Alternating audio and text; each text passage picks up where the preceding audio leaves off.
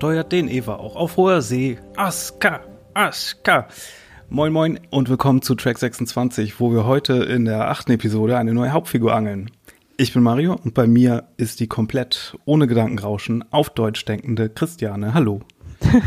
Hi Mario. Wir wissen ja schon, dass du nicht der größte Aska-Fan bist auf der ganzen Welt. Ja, wobei ich möchte das auch nochmal relativieren am Ende dieser Folge. Ach, was. Ich kann da gerne nochmal mehr dazu sagen.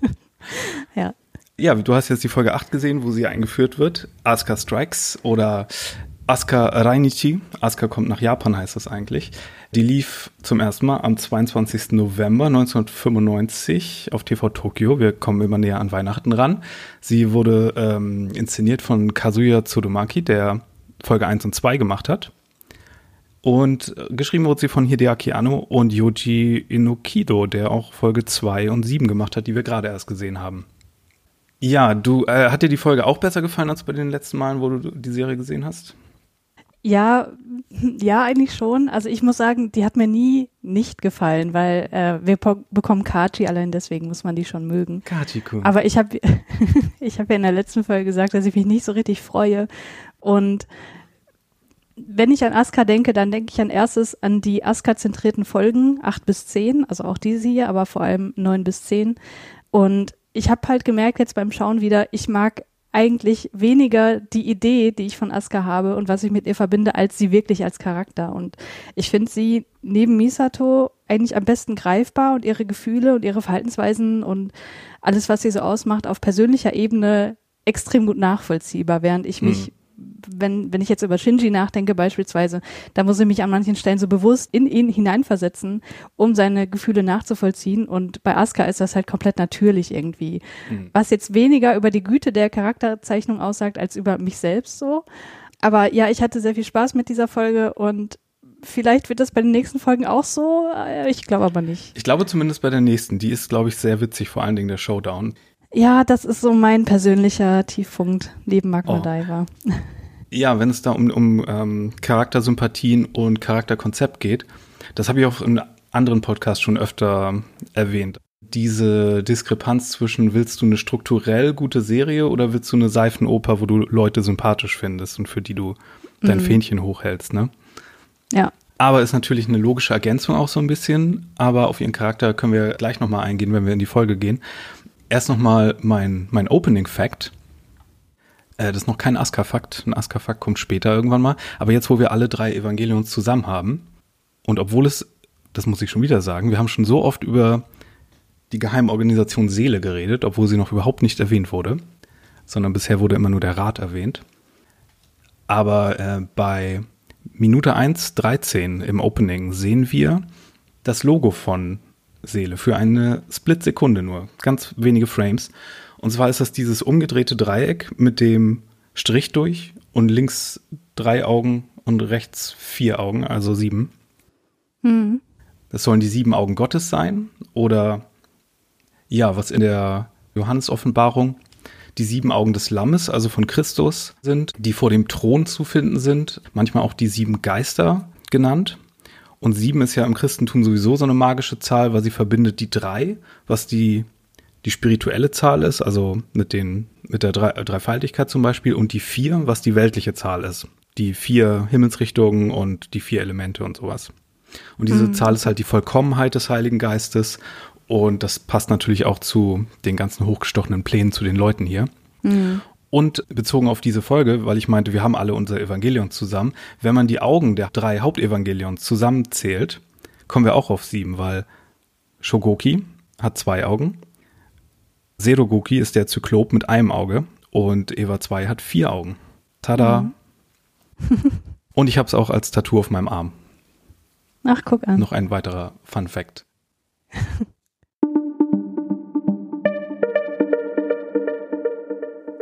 Ja, dann können wir mal einsteigen in die Folge. Hm. Wir fangen wieder an mit geheimnisvollen Telefonaten in Gendos Baum des Lebens Büro. Wir erfahren, dass ein Paket Sasebo verlassen hat und auf dem Weg über den Pazifik auf dem Weg nach Neo Tokyo 3 ist. Sasebo ist die ganz, die ganz südliche Spitze von Japan auf der Insel Kyushu. mhm. ähm, der Präfektur Nagasaki. Und ja, wenn man überlegt, dass vielleicht noch was von weiter südlich abgeholt worden ist, dann ergibt das auch Sinn. Mhm. Weißt du, was ich meine? Ich nehme an, das, was wir später noch sehen. Genau, in der letzten Szene.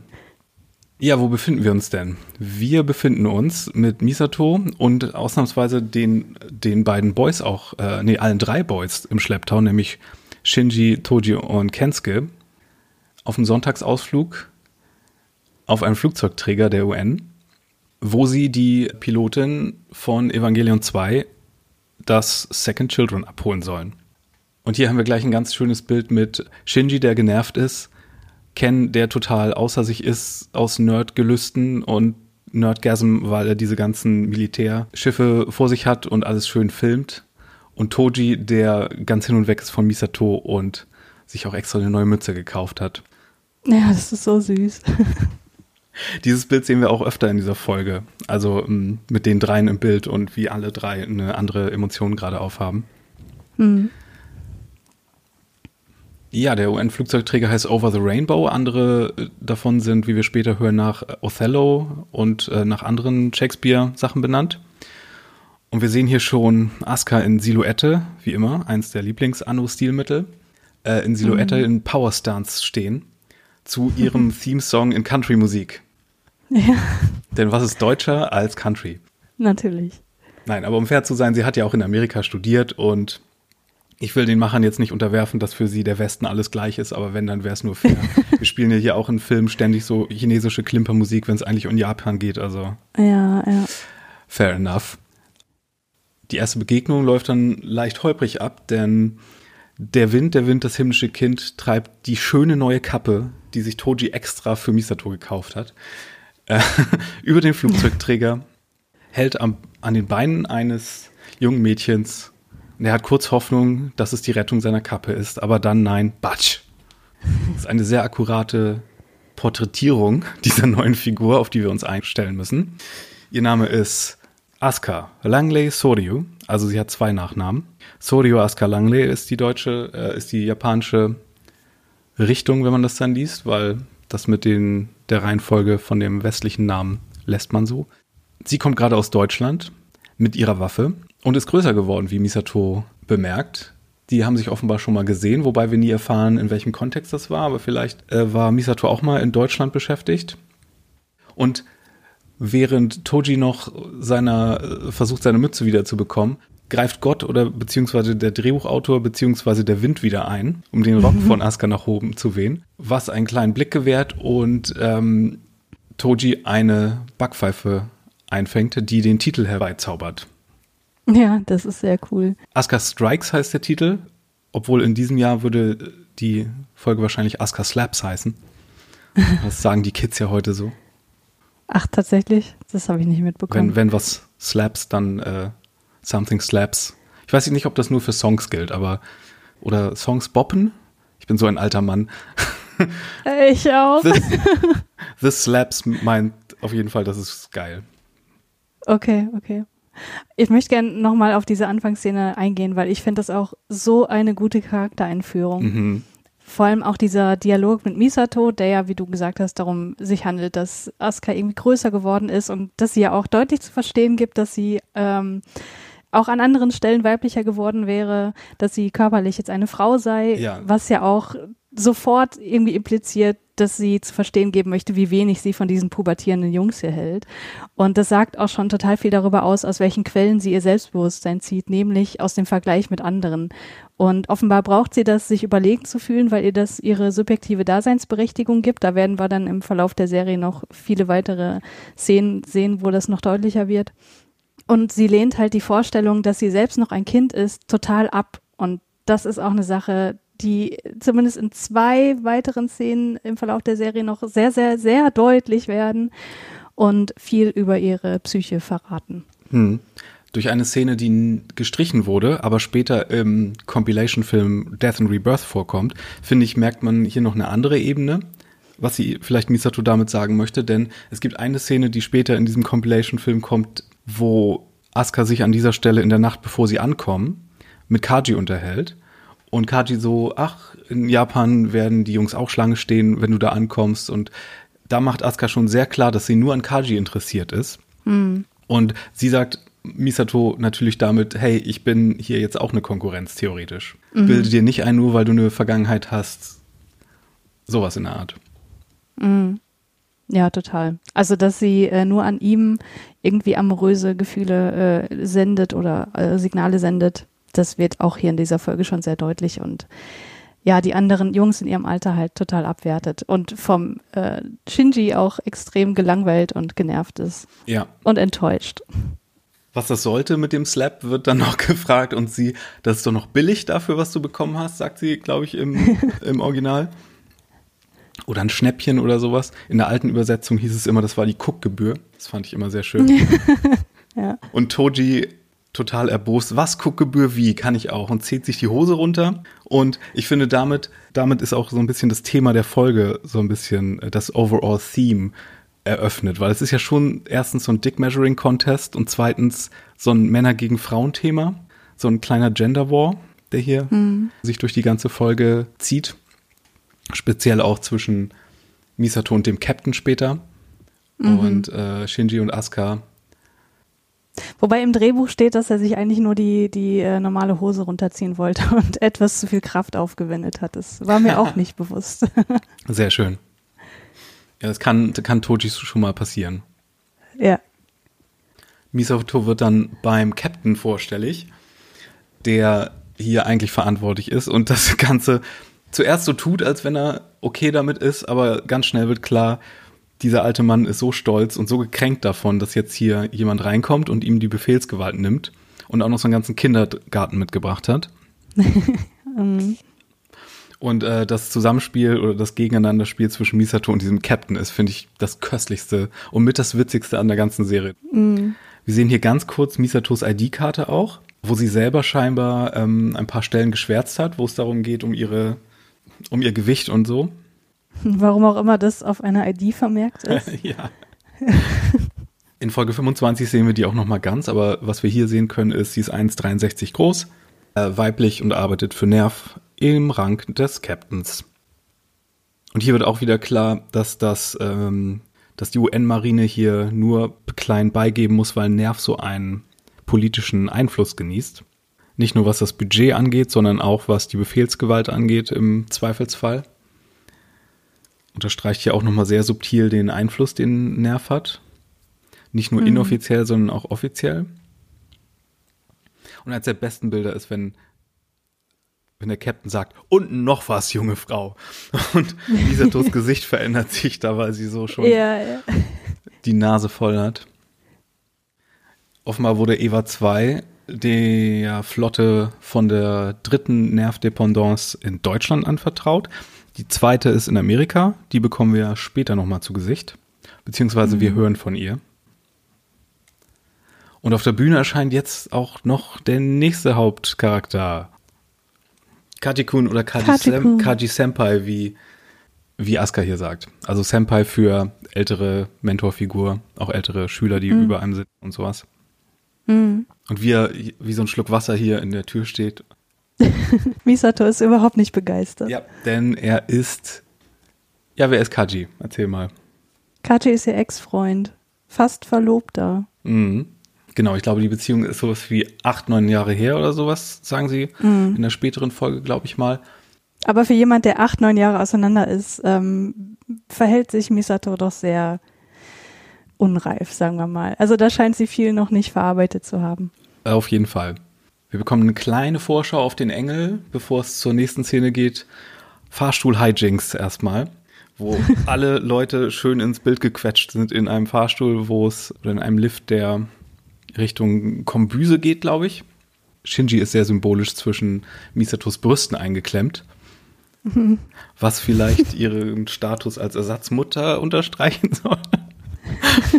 Wer weiß. Auf jeden Fall beschweren sich dann Asuka und Misato gleichzeitig, dass sie doch bitte nicht angetatscht werden sollen und Toji und Kaji entscheiden sich, äh, entschuldigen sich gleichzeitig. Wobei ich habe eine Theorie, wer es wirklich war. Ja, nämlich. Shinji. Shinji ist ein kleiner Perversling, wie wir heute sehen. Ja, ja, das stimmt.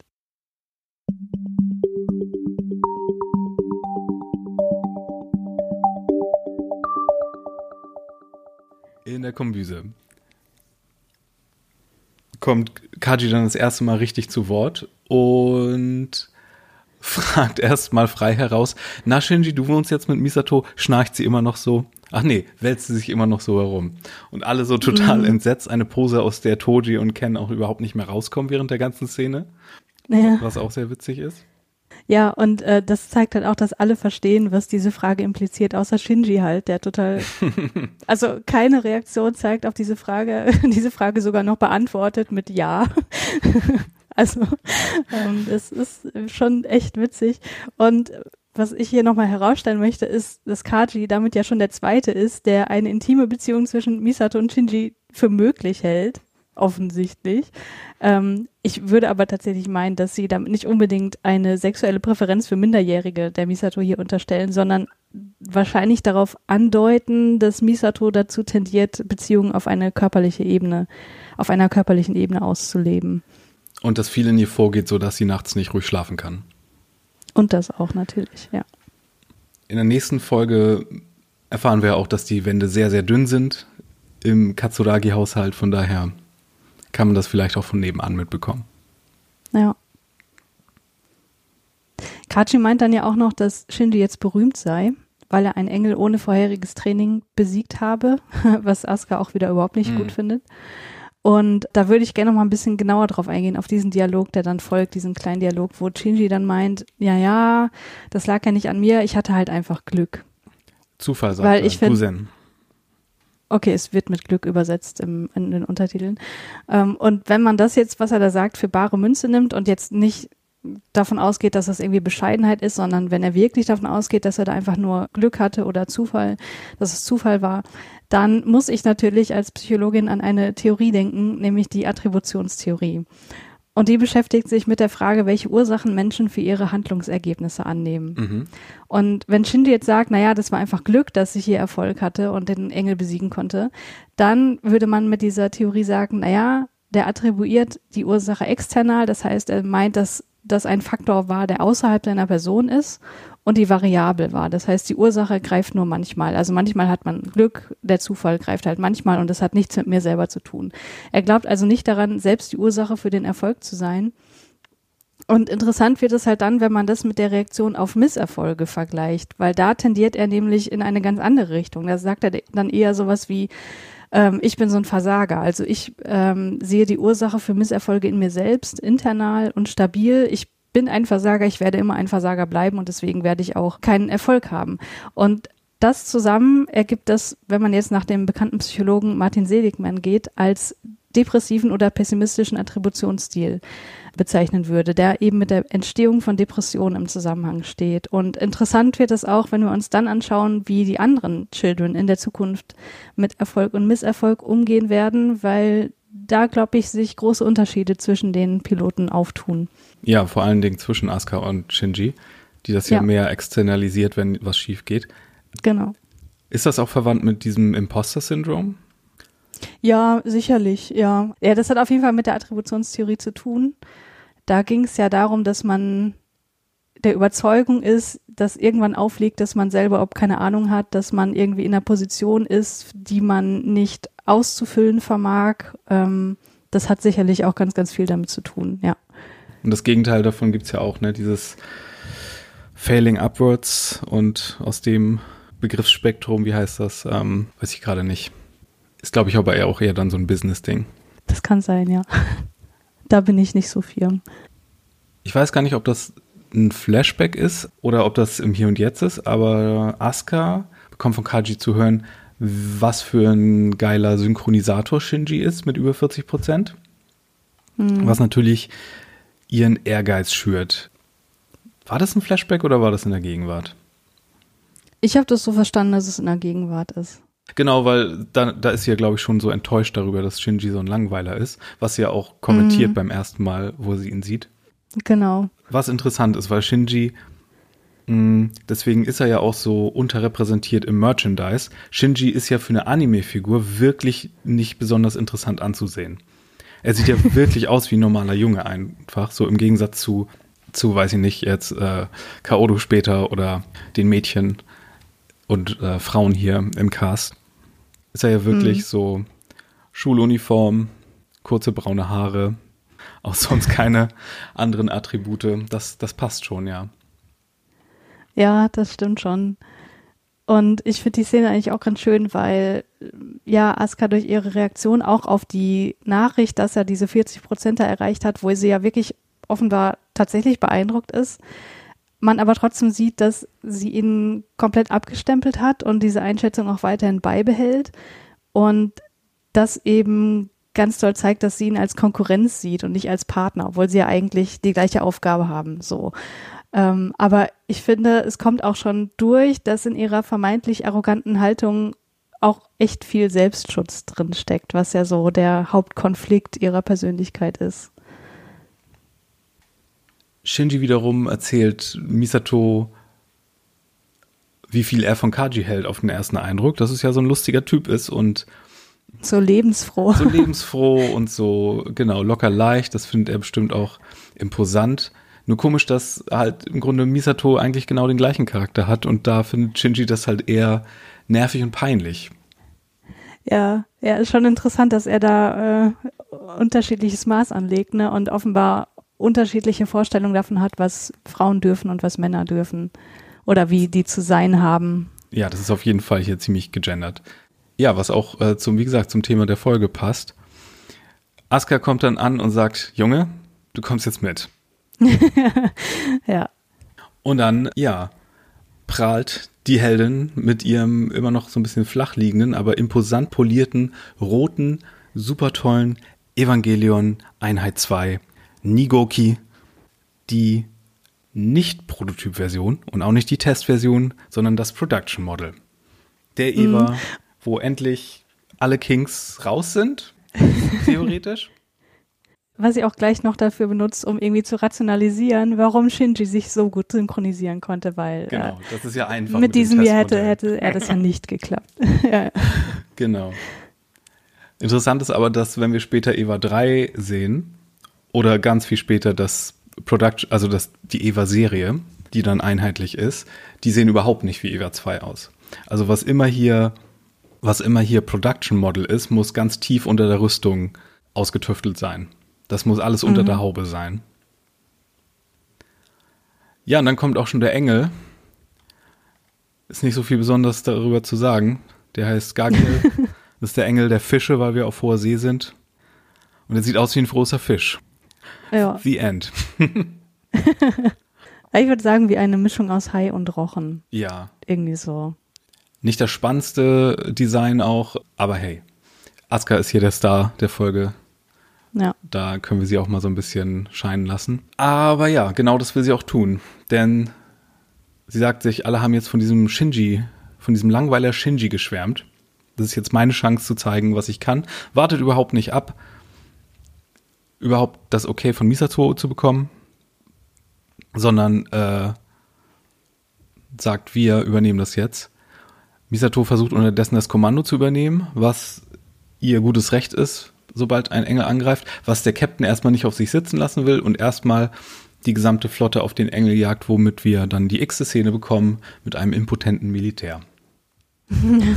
ja, das stimmt. Ich finde das aber wirklich ganz schön, ähm, wenn man sich diese Szene anguckt und nochmal zurückdenkt, wie Shinji vor seinem ersten Kampf so gewirkt hat. Mhm weil sie sieht ja hier ganz klar ihre Chance, ihre Leistung zu demonstrieren. Und ich hatte ja in der allerersten Folge schon ganz kurz das Thema Leistungsmotivation mal angesprochen, mm. wo ich gesagt hatte, Shinji, naja, der ist sich sicher, dass er diese Aufgabe seinen ersten Engel zu bekämpfen, überhaupt nicht gewachsen ist, dass also seine Angst vor Misserfolg stärker ist als die Hoffnung auf Erfolg. Und Asuka ist da halt das komplette Gegenteil. Sie sieht dem ersten Kampf gegen einen Engel siegessicher entgegen, denn man muss sich ja klar machen, die hat ja auch noch nie gegen Engel gekämpft. Und wie sie mhm. da reingeht in die Situation, das wirkt eigentlich so, als wäre das eine Routineaufgabe für sie, ist es aber eigentlich gar nicht. Weil das für sie eigentlich noch mehr ist, als ich bekämpfe jetzt einen Engel. Das ist nämlich für sie die Möglichkeit zu zeigen, was sie kann, Lob zu bekommen und ihren Selbstwert zu bestätigen.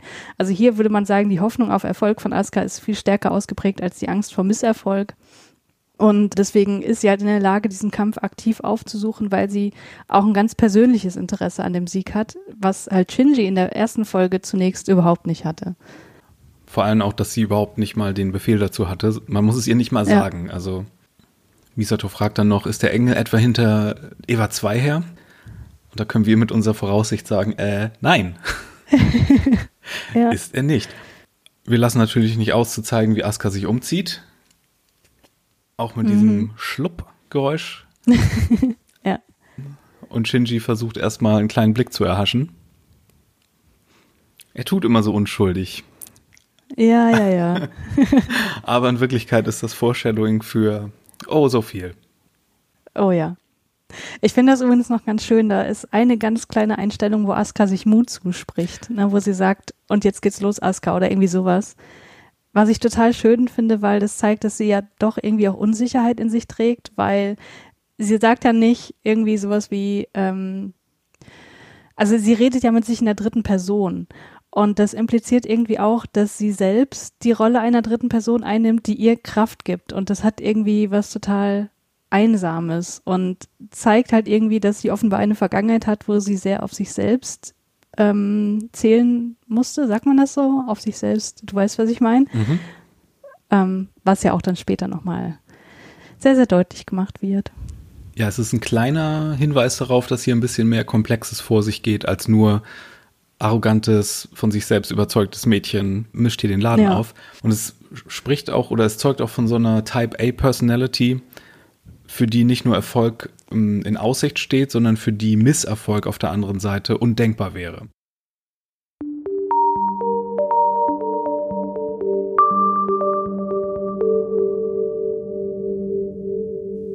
Und dann die Überraschung, Shinji soll mit in den Entry Plug mhm. und muss sich dazu auch in den roten Plugsuit zwängen.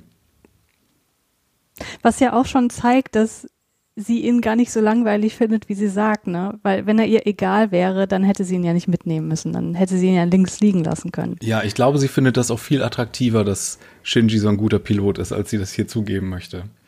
Ja. Insgeheim äh, imponiert ihr das schon. Ich glaube auch, ja. Ja, es ist fast so, als würde der Engel was suchen, sagt Misato. Und es ist nicht Eva 2, denn wir sehen gleich einen Jumpcut, nachdem sie das sagt, zum Koffer von Kaji mhm. der am Telefon ist. Mit einem gewissen Kommandanten vielleicht. ja. Und dann kommen wir zum absoluten Highlight der Folge, nämlich ähm, Askas Deutschstunde. Oh. Denn, denn ihr Evangelion, ihre Spracheinstellung ist noch auf Deutsch eingestellt. Mhm. Und ähm, ich meine, ich meine Respekt an die Synchronsprecherin, die das hier phonetisch aus dem Katakana-Silbensystem ablesen musste. Aber da muss man schon so ein paar Brücken bauen, damit das irgendwie auf Deutsch Sinn ergibt. Oh ja. Aber dann kommen wir zu was sehr Amüsantem, denn hier habe ich mir noch mal einige Sachen angeguckt und mich erinnert an die DVDs, die ich früher hatte.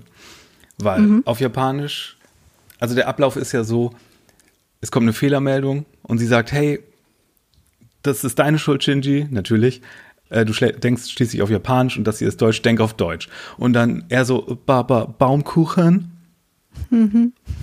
ist die japanische Originalversion. Und hier gibt es so viele verschiedene Versionen davon, was er in den verschiedenen Synchronversionen sagt. Okay, interessant.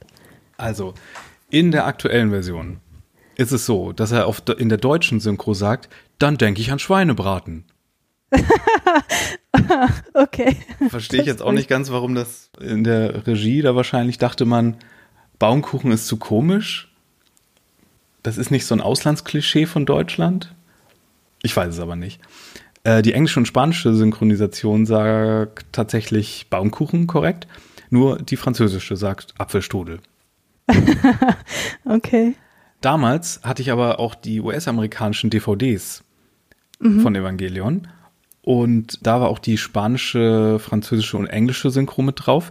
Da haben die sich ein paar mehr Freiheiten gelassen, die noch tiefer blicken ließen in was man in mhm. den jeweiligen Synchronregien und Ländern für Deutsch hielt. Die englische Synchro sagte damals Strudel Bratwurst.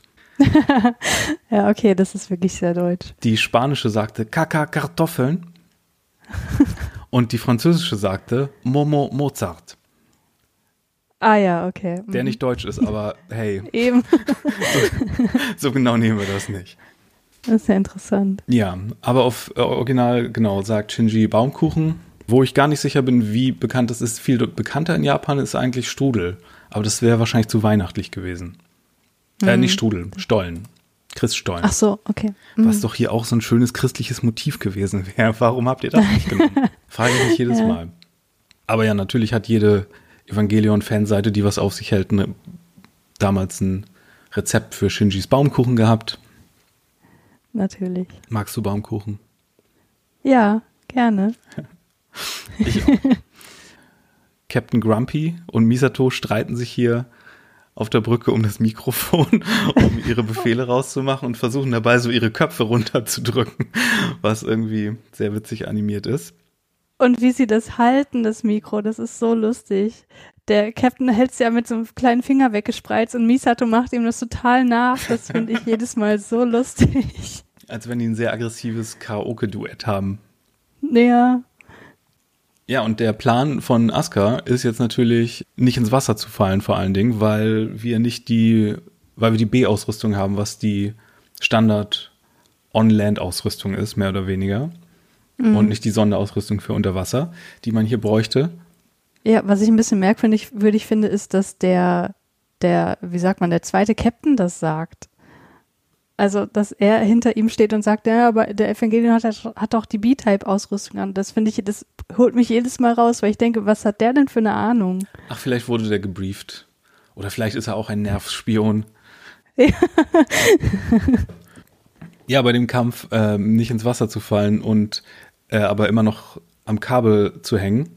Dabei fallen mehrere schöne Jets von den Flugzeugträgern und mehrere Schiffe werden beschädigt und Kensuke stirbt tausend Tode, weil er doch so dieses Equipment liebt. Misato meint dann, ja, Evangelions sind im Nahkampf am besten, was hier natürlich ein Problem ist, aber dann fallen wir trotzdem ins Wasser, wo wir dann interessant sehen, auch hier ist unter Wasser eine, ein, sind Ruinen einer Stadt, die vor dem Second Impact wahrscheinlich mal nicht unter Wasser war. Und was macht dein Kaji, dein Lieblings-Kaji-Kun in diesem Moment?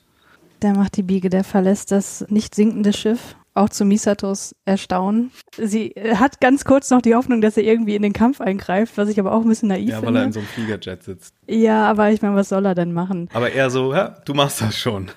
Ja. Aber auch interessant, dass Shinji jemanden bewundert, der wegläuft. Hm.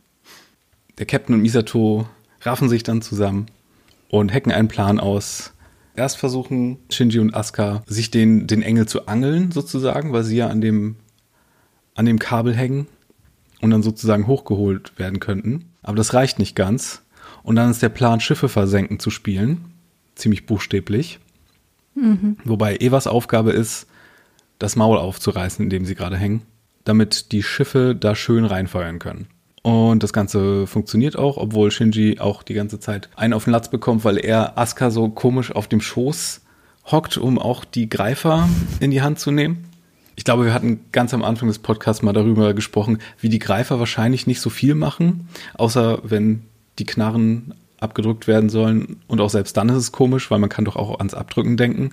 Wahrscheinlich ist das so, ein, so eine psychologische Hilfe aber auch irgendwie. Das weißt du, wenn du mhm. so, ein, so ein physischen Knopf hast, den du drücken kannst, dann hilft es dir besser, das auch im Gehirn zu verarbeiten und dann macht es, mhm. hat es klein, eine bessere Resonanz bei der Synchronisation, kann ich mir vorstellen. Und es ist natürlich optisch auch immer ein bisschen interessanter, als wenn du dann nur jemanden auf dem Stuhl sitzen hast. Ja, auf jeden Fall. Und weil Hände hier auch immer so eine große Rolle spielen. Aber das hatten wir alle schon. Der Plan geht auf. Der Engel hatte nämlich seinen, seinen Kern mitten im Rachen hängen. Und Eva 2 wird an die Oberfläche geschleudert, landet auf einem der Schiffe und hält dann für eine Sekunde die Heldenpose ein, so wie Aska das gerne hätte. Aber wie auch vielleicht als kleiner Hinweis das zu sehen ist, das hält nur für eine Sekunde, sobald man da ein Momentchen länger drauf schaut, bricht das in sich zusammen. Hm. Diese Schau. Ja, beim Eintreffen ist Rizko dann auch auf einmal vor Ort und sagt, was für wichtige Daten sie hiermit eingesammelt hätten. Denn was ist hier geschehen für sieben Sekunden? Für sieben Sekunden haben Asuka und Shinji ihren bisherigen Synchronisationsrekord gebrochen. Ja, überhaupt einen ganz neuen aufgestellt, ne? Also hm. einen nie dagewesenen. Wobei ich frage mich jedes Mal, ist das das Einzige, was sie hier entdeckt in den Daten? Mhm. Also Misato sagt ja auch vorher schon, naja, die Situation, die gibt jetzt die Gelegenheit, was zu testen. Und ich frage mich immer, ja, worum geht's denn jetzt genau? Geht's darum, äh, zu testen, wie das ist, wenn, wenn zwei Children da zusammen drin sind, die das Ding steuern könnten, oder ob es um die Synchronisation von Shinji mit Eva 02 geht, oder ob es noch um was ganz anderes geht. Also mhm. äh, hast du da eine abschließende Meinung dazu? Was den Satz von Misato angeht, bin ich nicht ganz sicher, ob sie nicht meint, ja, versuchen wir es doch einfach mal. Hm. Nicht im Sinne von, wir haben was Spezielles, was wir testen wollen. Da bin ich nicht sicher, ehrlich gesagt. Falls jemand hm, besser okay. Japanisch spricht als ich da draußen unter den ZuhörerInnen, dann äh, bitte mal, bitte mal melden. Hatte ich jetzt aber auch niemanden mehr gefragt. Äh, aber genau, diese Rekordsynchron wird, ja, was bedeutet das denn eigentlich? Das bedeutet, dass zwei Leute halt nicht sich den Synchronwert unbedingt versauen, wenn sie da drin sind, sondern dass Leute, wenn sie sich zusammenraffen, einen besseren Wert erzeugen. Ja, Rizko sagt ja auch noch, das war die Gefährdung, also das kann natürlich bei ihr auch immer sein, dass sie irgendwas sagt, um jetzt was zu sagen, damit Misato da nicht irgendwie beunruhigt wird oder ähm, mehr erfährt, als sie erfahren sollte. Aber sie sagt halt, naja, das war wohl die gefährliche Situation, die dieses starke Gefühl in den beiden ausgelöst hat. Also dieses starke Gefühl der Angst. Und dass Angst da irgendwie auch irgendwas auslösen könnte, steckt auch mit drin, was eventuell ein Beschützerinstinkt in, im Evangelion weckt oder so. Hm. Hm. Möglich. Ich glaube, die wollen hier, die Serie will hier eher auf dieses sein Herz öffnen, hm. diesen Aspekt drauf dass obwohl die beiden so antagonistisch waren, haben sie ja für einen Moment irgendwie zumindest für diese sieben Sekunden, was Misato dann aufs Adrenalin schieben will, sich zusammengerafft ähm, und sicher auch sogar angefasst dabei. Ja. Sie hatten ja Körperkontakt. Und dass das ja zu besseren Ergebnissen führt. Was vielleicht, vielleicht deshalb auch so ein bisschen weitergesponnen wurde. Später in den Film haben wir ja in Film 3, der dann halt überhaupt nichts mehr mit diesem Universum zu tun hat, mehr oder weniger oder mit dieser mhm. Geschichte, aber da gibt es ja auch ein Evangelion, der, der ein Cockpit für zwei speziell hat. Mhm. Das stimmt. Und das wurde dann ja später auch von diesem anderen Riesenroboterfilm, der sehr viel aus Evangelion genommen hatte, aufgenommen. Wie hieß der noch? Pacific Rim. Der hm, okay. Guillermo del Toro. Da, da sind auch immer zwei Piloten, glaube ich. Da gehört das, glaube ich, zur Grundprämisse, dass hm. du da hm. immer zwei brauchst.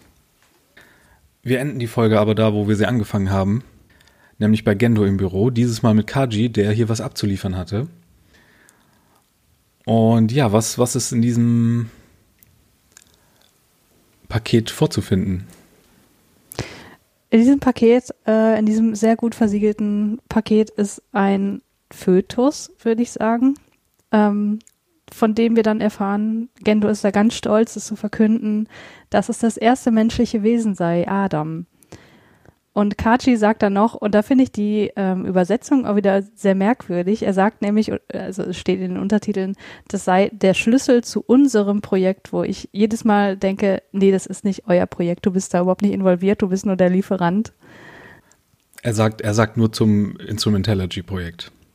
Ja, das ergibt auch viel mehr Sinn. Ist mir aber auch aufgefallen, ja. ja, und ich finde, da merkt man dann jetzt endlich, okay, jetzt geht's so richtig los. Jetzt werden wir so langsam dahin geleitet, wo es eigentlich hin soll. Genau, das ist jetzt so ein richtiges MacGuffin fast. Und das ist nicht nur ja. der Schlüssel zu dem Instrumentality-Projekt, sondern der Schlüssel zur Handlung. Es ist ein regelrecht ein Plot-Device. Ein der Schlüssel ja. zum Plot, mehr oder weniger. Hier lehnen sie sich natürlich auch ein bisschen aus dem Fenster, um das Ganze ein bisschen interessanter zu machen, weil das mit dem ersten Menschen, ja, ist vielleicht ein bisschen übertragen, im übertragenen Sinne, wo der Name herkommt, gemeint. Schlüssel mhm. zum Instrumentality-Projekt, okay. Interessant ist nur, dass er hier auch in Bakelit fixiert ist, wie die Evas, wenn sie schlafen, äh, mhm. im Cage. Und dass es lebendig aber ist dabei. Und dass es so weit wiederhergestellt wurde. Ja. Und das hier ist halt dieses Artefakt, von dem wir in der letzten Folge auch schon geredet hatten, wie wir es angedeutet haben. In den Rebuild-Filmen, diesen Satz sage ich glaube ich öfter, haben sie Adam ja hier ersetzt. Da sieht man ja hier dann, eine, ich glaube, da heißt es der Schlüssel von Nebukadnezar. Mhm. Und da siehst du so eine kleine, so eine kleine Person mit so einem mit so einem technischen Gerät obendrauf anstelle eines Kopfes und auch so im Bakelit eingefasst. Das sieht eigentlich ganz cool aus und hat auch die gleiche Funktion. Glaube ich, obwohl, naja, da sind wir ja noch nicht in den Rebuild-Filmen. Mhm. Auf jeden Fall, ja, sehr cooles Bild, sehr große Was ist hier los? Stimmung. Ja. Und äh, ja, den Kaji, den müssen wir, ne, den müssen wir im Blick behalten, offensichtlich. Ja, der ist in die richtig dicken Dinge eingeweiht, mhm. offenbar. Ja, und ganz am Ende gibt es noch eine weitere Überraschung. Stimmt, das war nämlich gar nicht die letzte Szene. Die letzte Szene kommt in der Schule, wo es ist Toji, der zugibt, dass Asuka eigentlich ziemlich niedlich war, aber ganz, ja, ja, ganz ja. schön nerven konnte. Ja. Aber zum Glück werden wir sie nie wiedersehen. Und, dann, Und es kommt, wie es kommen muss. Natürlich. Hallo, freut mich, euch kennenzulernen. Ich bin die neue Schülerin. The End. Und das Ende ist dann tatsächlich auch rot eingefärbt zu Ehren von Asuka. Hm. Ähm, was nicht immer so war, die ersten DVD- und Fernsehversionen, da war das Ending gleich, hatte immer das blaue Ending, äh, auch immer die gleiche Version vom Song. Und bei Netflix ist es ja jetzt nochmal anders, da haben wir die ganzen verschiedenen farbigen Endings, aber einen ganz anderen Song. Hm. Aber über die Musik erzähle ich beim nächsten Mal was, weil das viel angebrachter ist. Das stimmt. Das passt da sehr gut.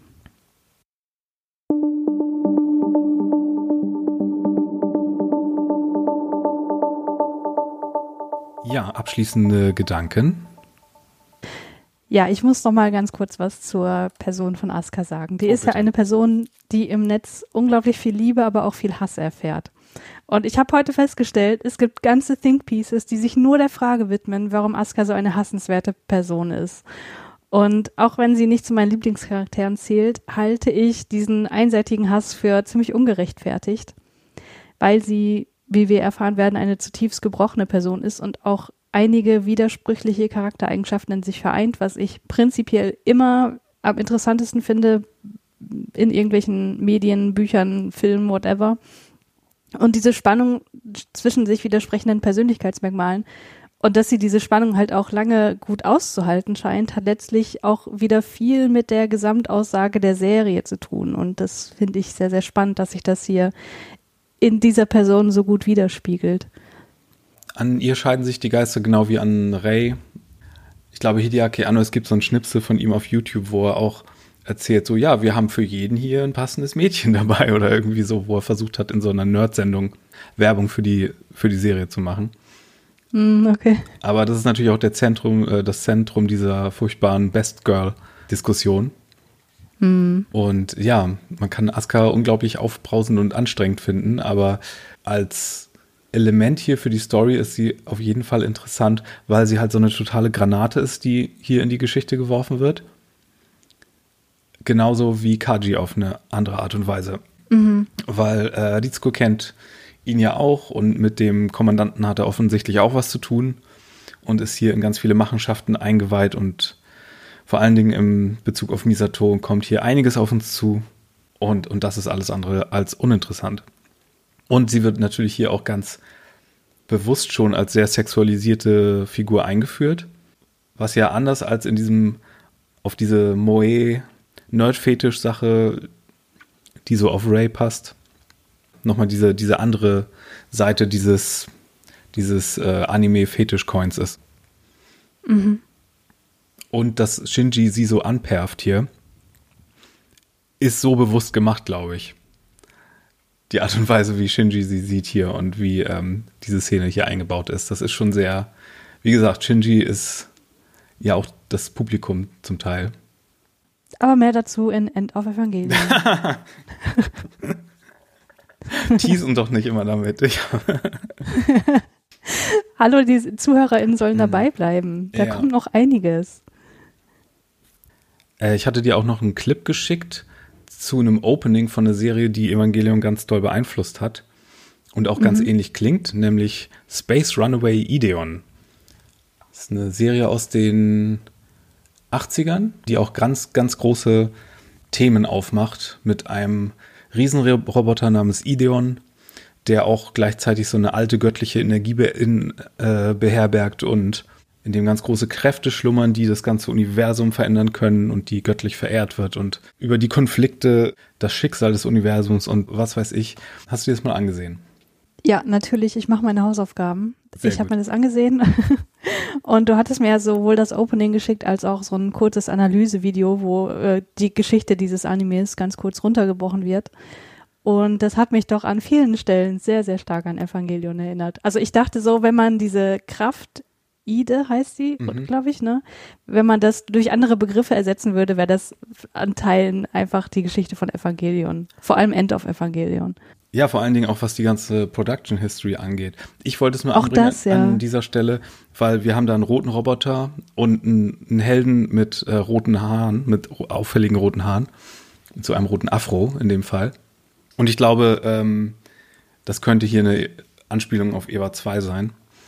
Mm, aber vor allen Dingen auch, dass die Serie halt frühzeitig beendet wurde.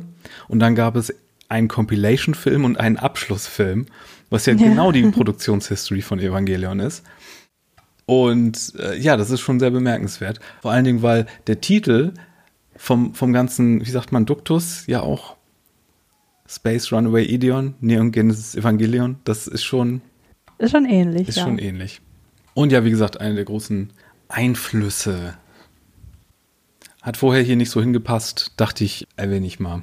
Und wir machen dann mal eine, eine extra Folge zu, zu Einflüssen oder so.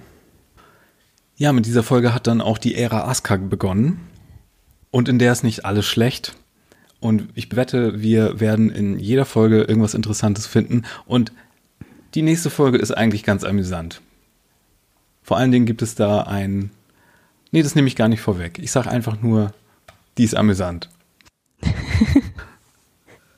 Ansonsten schaut doch mal bei Twitter vorbei, Track26pod.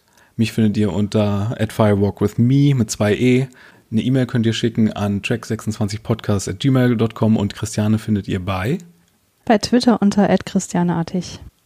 Danke fürs Zuhören, danke fürs Gespräch und bis zum nächsten Mal. Tschüss. Guten Tag.